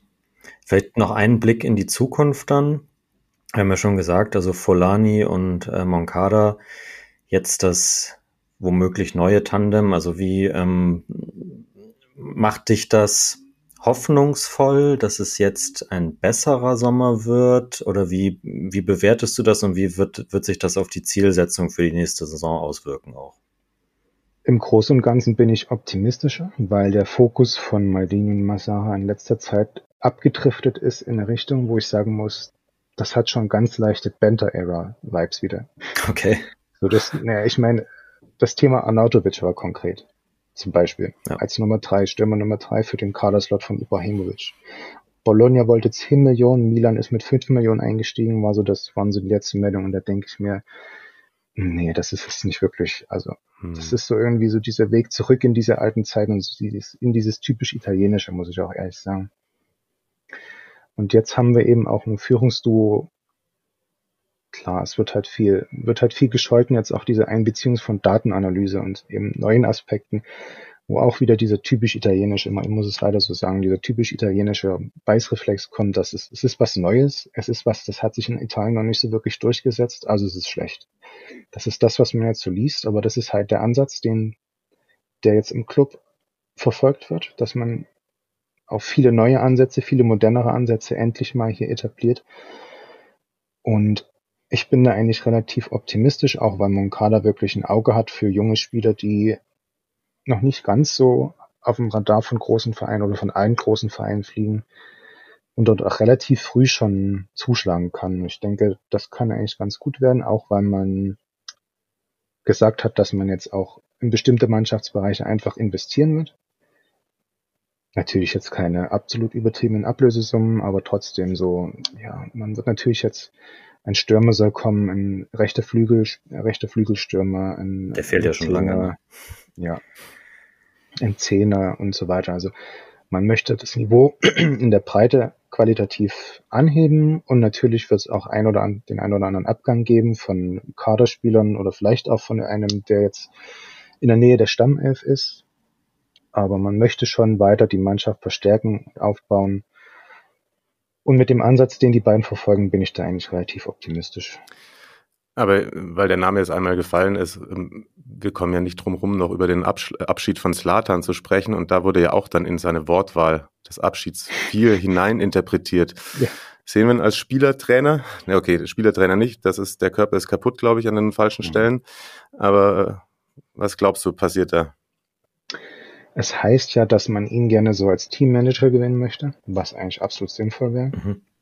Also nah an der Mannschaft in der Kabine nah mit dabei. ne? Genau. Und die Verbindung eben zum Management auch. Ob er das will, weiß ich nicht. Ich meine, geplant sein wird, glaube ich, noch nichts. Er meinte ja selbst, er hat zehn Tage vor dem Abschied erst für sich entschieden, dass er die Karriere beendet. Und das wusste kein Mensch in dem Moment. Und er will den Sommer ja vor allem jetzt erstmal nutzen für sich und ich glaube erst danach wird so langsam Bewegung reinkommen. Als er meint er selbst als Trainer an sich sieht er sich nicht. Als Manager glaube ich. Also ich glaube so ein Teammanager-Einstieg wäre schon gar nicht mal so verkehrt. Ich kann er sich glaube ich auch vorstellen. Jetzt mal spekulativ gesehen. Also möglich ist es. Hm. Brahim Diaz geht wieder zu Real das konnte man jetzt als, als Management nicht verhindern. Das hatte Real einfach sozusagen selber in der Hand. Aber wie, mit welchen Gefühlen hast du die Meldung miterlebt? Ambivalent. also, auf dem Platz hatte mich in neun von zehn Spielen wahnsinnig gemacht. Und dann kommt wieder dieses eine Spiel, wo er absolut abliefert. Aber für jemanden, der wirklich bloß ausgeliehen war, auch wenn es drei Jahre waren, so eine Identifikation und so ein Herzblut für, für den Verein zu geben, ist, glaube ich, einmalig. Mhm. Und man hat sie ihm auch absolut abgenommen. Und von daher, von der Seite her das weinende Auge, aber aus sportlicher Sicht muss man einfach sagen, man hat gesehen, was er kann, aber er hat es viel zu selten abgeliefert. Und wenn man da jetzt irgendwie wirklich auf einen Transfer hätte gehen wollen, wäre das bestimmt irgendwie in den Bereich 25, 30 Millionen gegangen. Und das wäre dann vielleicht vom Preis-Leistungs-Verhältnis her doch leicht übertrieben für unsere Verhältnisse. Also ja, ambivalent. So, das, das, alles das hättest du auch über Leo Bittencourt sagen können. ja, tatsächlich, ja. Ich finde, das klingt sehr danach, als würde ich jetzt schon mal die Einladung aussprechen wollen für irgendein paar Wochen rund ums Ende des Transfersfensters. Weil da, glaube ich, kann man dann sehr gut darauf aufbauen und äh, besprechen, was gut und was schlecht gelaufen ist und was alles dann aus Milan wird. Was, mit was wärst du selber zufrieden in der nächsten Saison? Das kommt natürlich darauf an, was jetzt passiert. Nein, also das, ja, das Primärziel ist immer Champions League Quali. Einfach, dass der Verein weiter finanziell den Weg gehen kann, den er jetzt eingeschlagen hat, schon vor langer Zeit der ja wirklich auch Früchte trägt mittlerweile und dafür ist die Champions League unabdingbar. Und hm. das ist das Primärziel. Ich glaube, so ein Champions League Halbfinale nochmal ist jetzt vielleicht optimistisch. Viertelfinale wäre eigentlich gut, sagen wir. Ja, Champions League Quali und Champions League Achtel, Viertelfinale wäre vollkommen in Ordnung. Hm. Ja, wir haben ja auch schon mal den Fehler gemacht, Marius, noch vor Ende des Transfersfensters irgendwelche äh, Tabellen zu tippen. Ja. Und äh, ich weiß, ich glaube, Napoli auf 8 gelandet in der Saisonvorschau. Nee, Saison. nee, nee, nee, nee. Auf 6. Irgendwie sowas, ja. Ja. Marius, hast du noch was auf dem Zettel, was du unbedingt fragen oder loswerden möchtest? Nicht super spontan. Okay. Ein Hot Take habe ich noch. Bitte. Oh ja. Bitte. Man hat ja jetzt vor allem auch Pioli bisschen mehr in den Fokus gekriegt, was so Kaderplanung und auch Transfers angeht. So nach diesem englischen Modell. Und das ist, wir haben das, also die Milan-Bubble hat das so ein bisschen auch schon diskutiert. Und das läuft, also es sieht alles so ein bisschen, es erinnert alles so ein bisschen an die Rolle, die zum Beispiel ein Roberto De Zerbi bei Brighton spielt. Mm. Ja. Und mein, mein Take wäre jetzt einfach der, dass wenn Pioli, wenn diese spielerische Entwicklung, die jetzt wirklich stagniert hat in der Saison, wenn das so weitergeht in der neuen Saison, ist auch ein Stefano Pioli relativ schnell weg. Und man wird relativ viel dafür tun, dass jemand wie De Zerbi auf den Posten kommt. Das ist jetzt einfach so meine, mein mein Take, den ich jetzt einfach mal so her. Ich, ich, ich würde es auf jeden Fall feiern, wäre aber dahingehend bei den Hoffnungen zumindest ein bisschen vorsichtig, weil ich, also ich weiß nicht, ob er eine Ausstiegsklausel in, in, in Brighton hat. Ich glaube, das war, das war schon mal Thema bei, bei Chelsea jetzt auch oder in den letzten Wochen irgendwann mal. Es heißt, das ist eine 15 Millionen Klausel nur für italienische Vereine. Ah, okay, gut. Das wäre natürlich machbar und was anderes. Ja. Und er meinte selbst, dass er irgendwann noch gerne zu einem großen Verein in die Serie zurückkommt. Ich meine, es muss nicht der Servi sein. Ich meine nur, dass es sein könnte, dass ich mir vorstellen könnte, dass ein Stefano Pioli auch relativ schnell weg ist, wenn die Ergebnisse nicht stimmen und die mhm. Entwicklung. Und dass dann jemand kommt, der wirklich Erfahrung hat für so eine Position, die nicht nur Trainer ist eben, sondern auch ein kleines bisschen mehr in das Planerische reingeht mit. Ja. Oder Spalletti bricht sein Sabbatical dann ab zur Winterpause. Mal sehen, wie gut dein äh, Take äh, alter, Tom. Das war vermutlich nicht gut.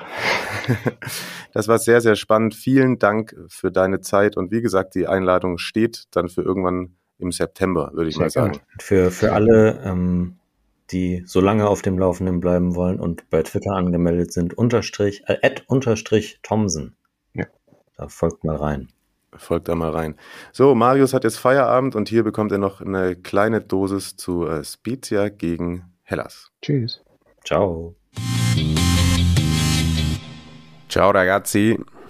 Lange Rede, kurzer Sinn, ist alles ein bisschen anders gelaufen, als wir uns das vorgestellt hatten. Hier wird jetzt gleich nicht Christian sprechen, den bekommt ihr dann nächste Woche bei der großen Saison. Rückschau, ich sag's ein weiteres Mal, damit ihr es nicht vergesst. Und schickt uns eure Top 11, das an dieser Stelle auch nochmal erwähnt. Sorry für die Redundanz, aber dann müsst ihr es halt auch mal liefern. Hier liefere es erstmal nur ich, denn ja, so Ü30 Sachen. Wir hatten nach dem Spiel einfach keine Luft mehr, um da was äh, zusammen zu palavern zu Spezia gegen Hellas, haben uns aber dann am folgenden Tag getroffen, um mit dem lieben Kollegen Max Jakob Ost und vielen weiteren den äh, internationalen Kurzpass, international Zusammenfassung dies, das. Ihr wisst, was ich meine. Ihr habt das alles schon mal öfter gehört und das gibt es auch nochmal in der XXL-Version. Das sollte dann am Mittwoch, wenn diese Ausgabe schon draußen ist, auch zur Verfügung stehen. Also da kann ich auch nur mal nochmal die Empfehlung aussprechen, da reinzugehen beim Rasenfunk. So, genau. Und da haben wir dann auch keine Zeit gefunden, nochmal kurz über Spezia Hellas zu sprechen. Deswegen mache ich das einfach gleich selbst, habe aber trotzdem noch eine fünfte Stimme mitgebracht, gleich in Form eines Stadionerlebnisses. Und außerdem haben wir auch schon Francesco vorhin gehört. Also ihr habt auf jeden Fall so für die Ohren genug verschiedene Stimmlagen erhalten in dieser Folge. Würde ich mal sagen, 10 von 10, gerne wieder. Bevor wir uns um das Abstiegsentscheidungsspiel kümmern, ganz kurz, wir vor allem, ja, wir, Mario, Matthias Orfeo und ich selbst. Jetzt kennt ihr auch meine zwei anderen Namen. Ähm, wollen wir ganz kurz gratulieren und zwar Claudio Ranieri und Cagliari. Die sind nämlich aufgestiegen und wie hätte es sein sollen in dieser Calcio-Saison durch ein sehr, sehr spätes Tor. Bari stand kurz vorm Aufstieg. Marius und ich haben ja keinen Hehl daraus gemacht, dass wir uns für die schon auch ziemlich doll gefreut hätten. Tolles Stadion, schöne Fankultur, ja, Traditionsverein. Cagliari nehmen wir auch, gerade auch mit äh, Sir Claudio Ranieri. Das hat dann doch auch schon mal nochmal den gewissen Mm-Faktor. Genau, äh, Bari da in der Tabelle nach 38 Spieltagen in der Serie B besser postiert hätte, postiert, positioniert, hätte äh, ein Unentschieden nach Hin- und Rückspiel gereicht. Und nach dem 1 zu 1 beim ersten Aufeinandertreffen stand es ganz, ganz lange 0 zu 0 zu Hause vor ähm, toller Kulisse. Und dann wurde in der 89. Minute ein gewisser Herr Leonardo Pavoletti eingewechselt. Ja, ja, Leonardo fucking Pavoletti. Und der macht dann in der vierten Minute der Nachspielzeit das 1 zu 0 für die Gäste. Und Cagliari damit nächste Saison wieder mit am Start in der Serie A. Da gab es dann doch die ein oder andere oh, recht kultige Szene zu bestaunen nach Abpfiff.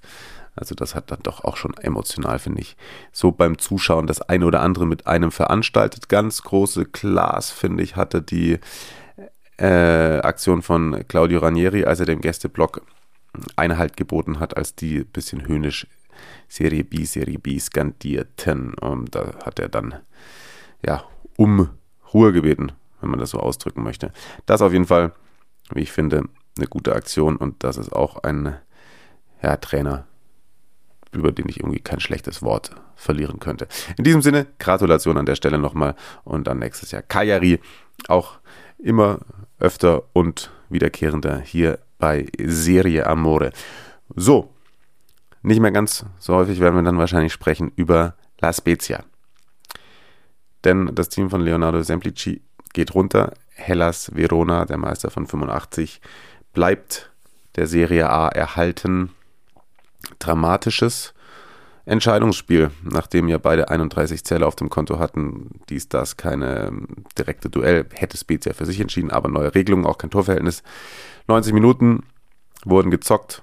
Bei Unentschieden hätte es Elfmeterschießen gegeben. In Reggio Emilia im Mapei Stadium haben sich auch einige gewundert, war ein bisschen leer, also die Gegentribüne fast komplett leer. Auf der Haupttribüne so ein bisschen neutrales ja, Fanvolk oder halt eben Leute, die es mit den Vereinen zu tun hatten, anwesend, aber beide Vereine exakt 4500 Karten zugesprochen bekommen, beide Tribünen hinter den Toren, deswegen voll Sicherheitsaspekte.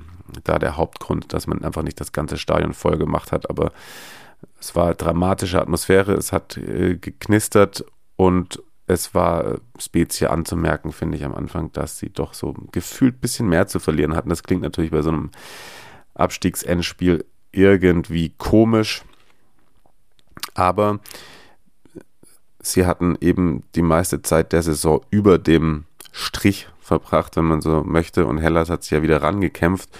Und Spezia hatte auch schon fast die Klasse gehalten. Und so finde ich den Weg zurück zu dem Stadionerlebnis, das ich fast selber jetzt vergessen hätte.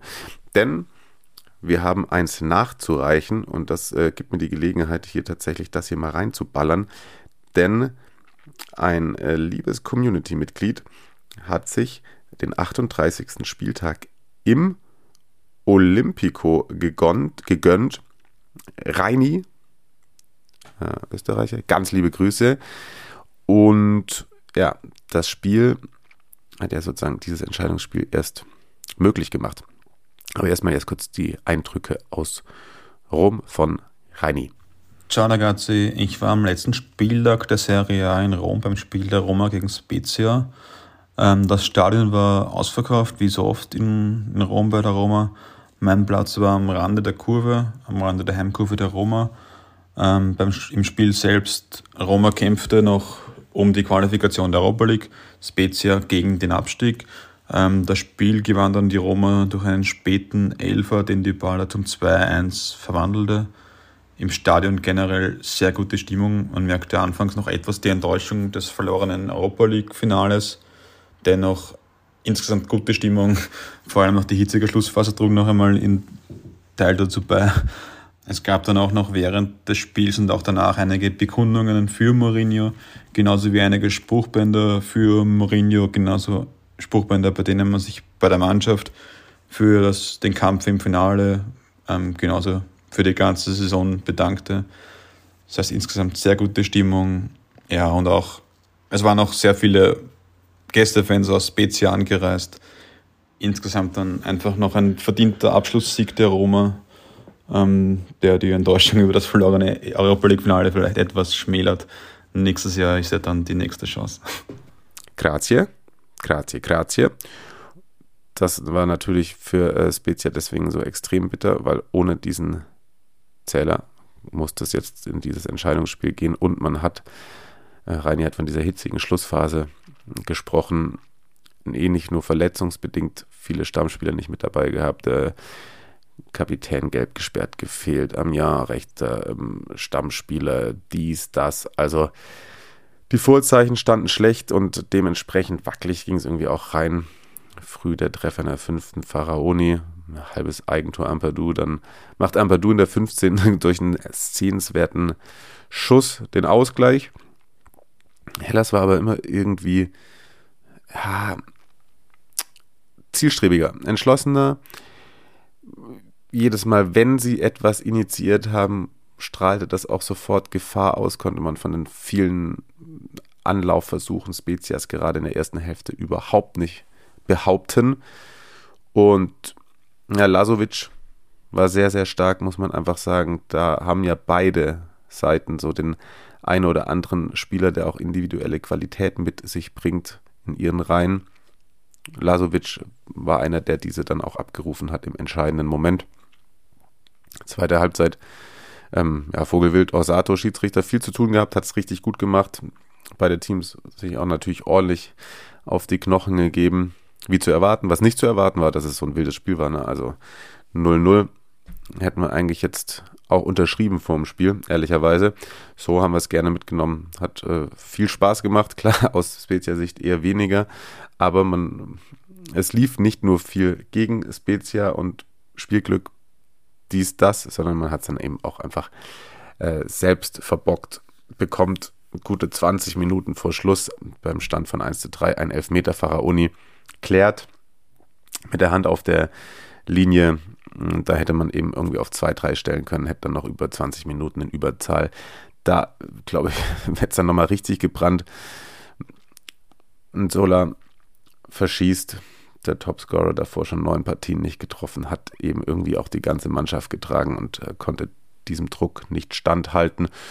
Und standgehalten hat dann in erster Linie Lorenzo Montipo, Hellas Keeper, Mann des Abends, hat sich dementsprechend auch gebührend feiern lassen. Und ja, Christian hat auch gesagt, ich gehe damit, wenn man dann Strich drunter zieht, nach den 90 Minuten verdient, dass Hellas die Klasse gehalten hat, aus meiner Sicht, auch wenn die Statistik in Sachen Torschüssen dann am Ende ein bisschen Richtung von La Spezia ausgeschlagen hat. Mir kam da zwischenzeitlich zu wenig. Man hätte, finde ich, schon Daniele Verde früher bringen können, Zocker und eben, da muss man seine Tore machen, wie man immer so schön sagt. Kleiner Denkanstoß auch noch für die Community. Christian hatte sich nach diesem Ding von Pharaoni, also wenn der Elfmeter reingeht, ne, dann hat er alles falsch gemacht, so hat er alles richtig gemacht. Hatte mal irgendwie mit dem Gedanken gespielt, ob man im Fußball eventuell bei solchen Szenen, auch Remember Suarez, ne, sich darüber Gedanken machen sollte, ob man sowas wie, keine Ahnung, Goaltending ne, beim Basketball ähm, einführt oder beim Eishockey gibt es das ja auch, wenn man dann einen Stock dazwischen wirft oder so, dass das Tor dann zählt also es wird so viel an Regeln verschlimmbessert etc. Würde mich mal interessieren, was ihr dazu sagt. Ich habe noch keine endgültige Meinung dazu gefunden für mich selbst. Gut, jetzt finde ich das Ende ist doch immer ein bisschen was anderes, wenn man nur alleine vor sich daher prabbelt. Freue mich, wenn ihr uns weiterhin auch bei Insta folgt, Serie Amore-Podcast, da gibt es auch wieder, ich habe schon gesehen, einiges aus der Community an Bewegtbild-Content, der dann in den nächsten Tagen über die Kanäle, über den Kanal geballert wird. Sticker haben wir auch noch ohne Ende. Folgt uns gerne mal oder gibt mal einen Groschen bei Patreon. Dann gibt es ein paar Sticker frei Haus. Patreon.com slash Seriamore. Und erneut der Hinweis, erzählt es euren Freunden, die iTunes nutzen. Uns gibt es noch. Und auch nächsten Dienstag wieder. Dann mit dem großen Saisonrückblick. Bis dahin, gehabt euch wohl. Arrivederci. Ciao. Palla tagliata, messa fuori, c'è Pirlo, Pirlo, Pirlo, ancora Pirlo di tacco,